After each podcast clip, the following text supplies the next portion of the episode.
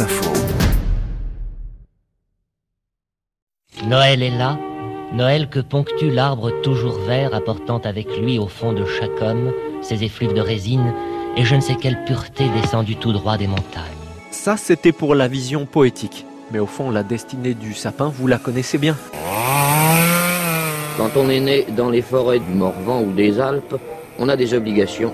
Et si on n'est pas assez gros pour finir en table ou en buffet, on a un destin tout tracé jouer les arbres de Noël. De la graine à la hache, comptez 10 ans. 10 ans à chérir des plantations exigeantes.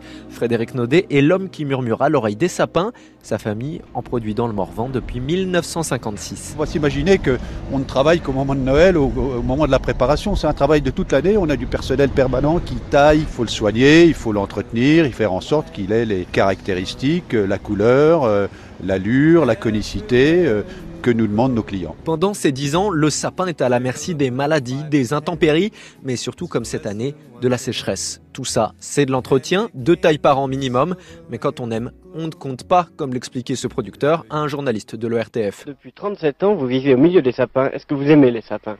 Eh bien, je dois dire que pour moi, les sapins, c'est un vice.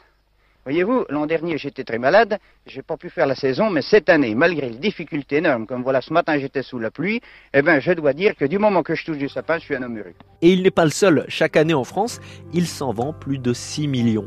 Mais savez-vous vraiment pourquoi on dépose les cadeaux au pied d'un sapin?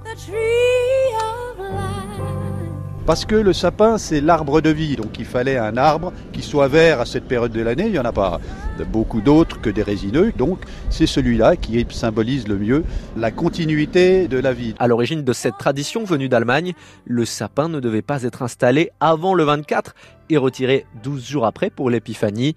Mais vous avez retenu le plus important, n'est-ce pas? Quand on aime, on ne compte pas.